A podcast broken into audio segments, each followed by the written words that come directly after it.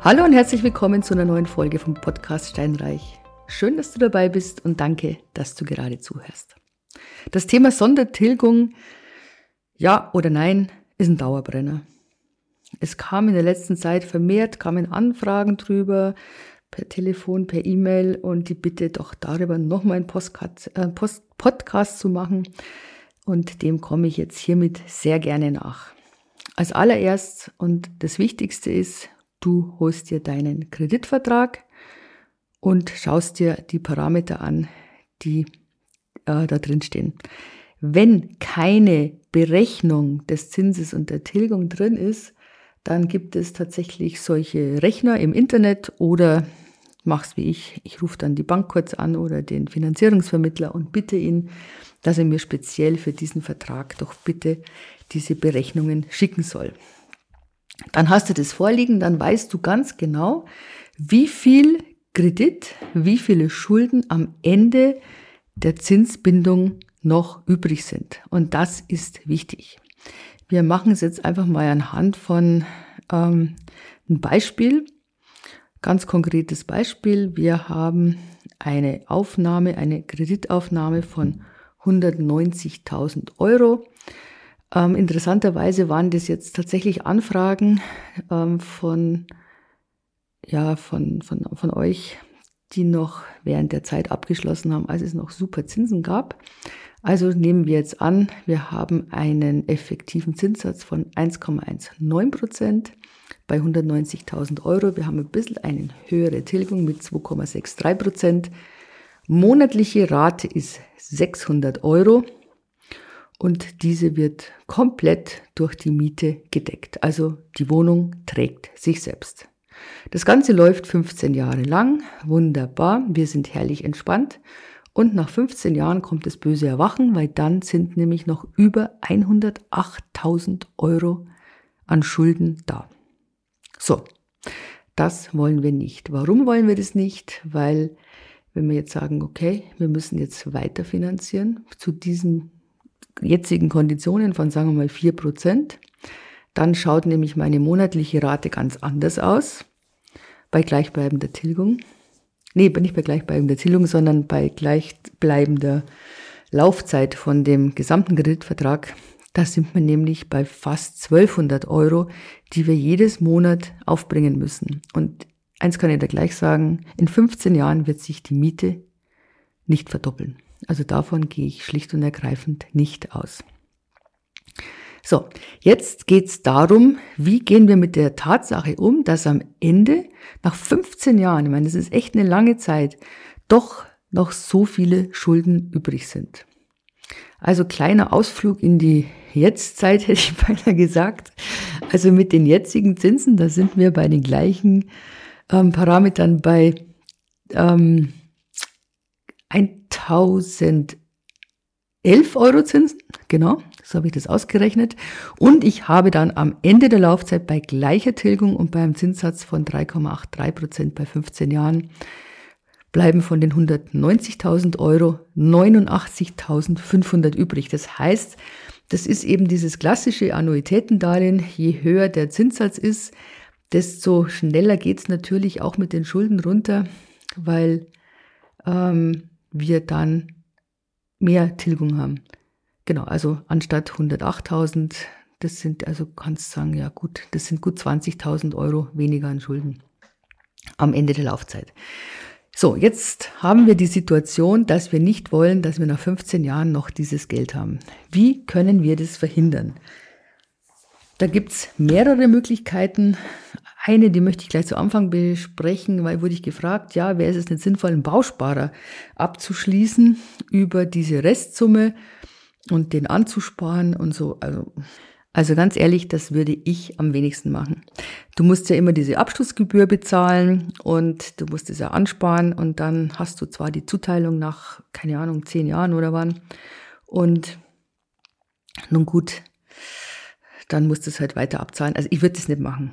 Nein, in meinen Augen ist es die schlechteste Lösung, denn nochmal die Abschlussgebühr ist da und du bekommst echt wenig Zinsen für dein Guthaben. Die zweite Möglichkeit ist, du machst Sondertilgungen. Üblicherweise hast du 5% Sondertilgungsmöglichkeiten pro Jahr. In dem Fall wären es bei 190.000 9.500 Euro. Das ist echt viel Geld im Jahr. Und ich sage jetzt einfach mal, ich glaube nicht, dass man das alles so nebenbei aufbringt, jedes Jahr. Und ich halte das auch nicht für zielführend, muss ich auch sagen. Deswegen bleiben wir realistisch, sagen wir, wir machen, so wie es geht, 5000 Euro Sondertilgung. In meinen Augen 5000 geht vielleicht neunmal in den 15 Jahren. Du wirst immer eine Zeit haben, wo es einfach nicht so locker flockig geht. Möglichst am Anfang, so viel wie möglich am Anfang wegtilgen, klar.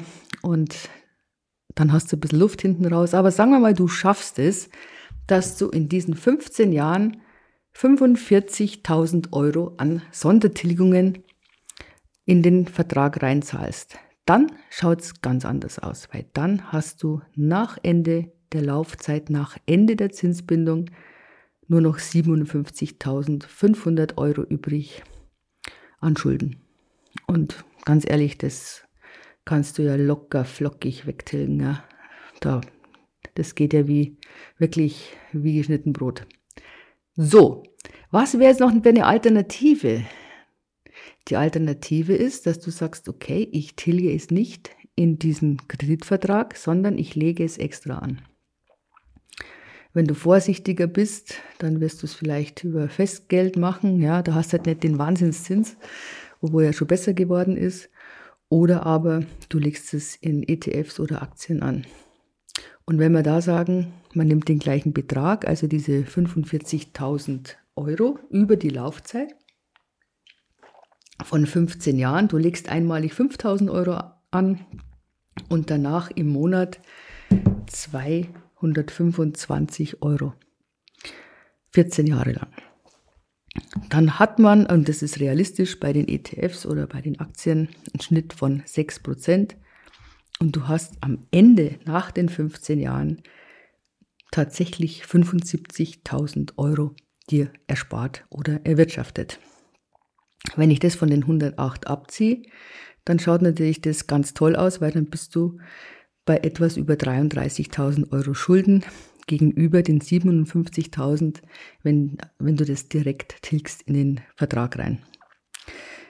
Was gibt's für Unwägbarkeiten? Also zum einen ist es jetzt ja wirklich eine Papierrechnung. Das heißt, ich habe die steuerliche Situation null berücksichtigt. Und es muss natürlich so sein, dass es diese 6% dauerhaft gibt über den Zeitraum. Und es muss auch so sein, wenn du in Aktien oder in ETFs ähm, investierst, dass die natürlich dann nicht am Boden sind. Das ist klar. Das andere, ich sage mal, dieses direkte Tilgen in den Kreditvertrag rein, das ist die sicherere Variante. Und hat noch einen Vorteil, das Geld ist weg. Es ist weg. Wenn du jetzt hier einen extra Sparvertrag hast, jetzt nur für das, ist es ja trotzdem da. Und es könnte, sage ich mal, die Gefahr bestehen, in Zeiten von Geldnot oder was auch immer, dass du da Gefahr läufst, dir da Geld rauszunehmen. Sagen wir mal, dein Auto geht überraschend kaputt und du sagst, boah, ich brauche jetzt aber dringend 20.000 Euro, ah, da habe ich ja 40 liegen, nehme ich mir raus, ich zahle es ja wieder zurück. Ja, wenn du das dann machst, ist ja gut. Also das ist einfach die große Gefahr. Du weißt ja, ich empfehle, dass man ein extra Konto macht für das Objekt oder die Objekte, so dass es komplett getrennt ist von deinen privaten Ausgaben. Also alle Einnahmen, alle Ausgaben laufen über dieses eine Konto. Und du hast ja jedes Jahr eine Mietsteigerung oder sagen wir mal alle paar Jahre eine Mietsteigerung. Und dein Kapitaldienst bleibt immer gleich. Das heißt, auf dem Konto würde sich ja theoretisch Geld anhäufen. Und damit, also auch Steuerrückzahlungen zum Beispiel kommen da drauf. Und dieses Geld kannst du natürlich sondertilgen, ohne dass es dir wehtut. Du kannst auch dieses Geld nehmen und kannst es in Fonds stecken, ohne dass es dir wehtut. Klar, geht ganz genauso. Vielleicht ist eine Mischung aus beiden der Königsweg. Ich weiß es nicht. Also ich bin tatsächlich ein Freund davon, von ganz strikt getrennten Konten. Also ich, ich habe das auch schon versucht. ich sagte, okay, gut, da spare ich jetzt dann und dann, dann nehme ich den Kredit dann, äh, löse ich damit ab. Also bei mir persönlich funktioniert das nicht so gut, muss ich ganz ehrlich sagen, weil das einfach in meinem Kopf so verankert ist. Immobilien sind quasi auf der Seite in dem Topf und alles andere ist in, in dem Topf und diese Töpfe mischen sich nicht. Es sei denn, ich brauche Geld für eine neue Immobilie in Form von Eigenkapital aber nicht für bestehende Sachen. Deswegen, ja, it depends on you. Geh in dich, ähm, überlege, wie du bist, was du für ein Typ bist, was dir tatsächlich eher liegt und sei bitte absolut ehrlich zu dir. Das lukrativere ist dieses an der Seite sparen. Das, was überhaupt nicht geht in meinen Augen, ist dieser Bausparer jetzt noch abzuschließen mit niedrigen Zinsen. Das kannst du meinetwegen machen für, für ein zukünftiges Objekt, ja. Aber nicht jetzt für einen bestehenden Kreditvertrag. Deswegen, es gibt keinen Königsweg, es muss jeder für sich bestimmen, aber ganz klar ist in meinen Augen, und das meine ich wirklich ernst, schau dir an, was bleibt am Ende der Zinsbindung an Schulden übrig und schau, dass du die zum Teil wegbringst, dass die nicht mehr so hoch sind. Ich möchte nicht, dass es da ein böses Erwachen gibt. Du weißt ja sowieso nicht, wie alles sich entwickelt, das weiß keiner von uns. Und ja, mit den ganzen Sanierungen und was weiß ich, was da noch kommen möge. Deswegen schau, dass am Ende der Zinsbindung weniger Schulden übrig sind. Und wenn du jetzt da tatsächlich ein paar Euro an Steuer Rückzahlungen verlieren solltest durch die erhöhte Tilgung, dann sei es drum. Ja, also da ist es, glaube ich, besser. Du hast am Ende weniger Schulden. Also egal, wie du es machst, machst, mach was. Schau, dass es weniger ist und geh wirklich nach deinem Bauchgefühl. Das wird dich sicherlich gut leiten. In diesem Sinne, eine wunderschöne Woche noch und wir hören uns beim nächsten Mal. Wenn euch der Podcast gefallen hat, bitte gerne eine Bewertung schreiben. Wenn es Themen gibt, die dich interessieren, wo du meinst, die gehören mal besprochen, schreib mir, ruf mich an. Ich freue mich. In diesem Sinne, tschüss.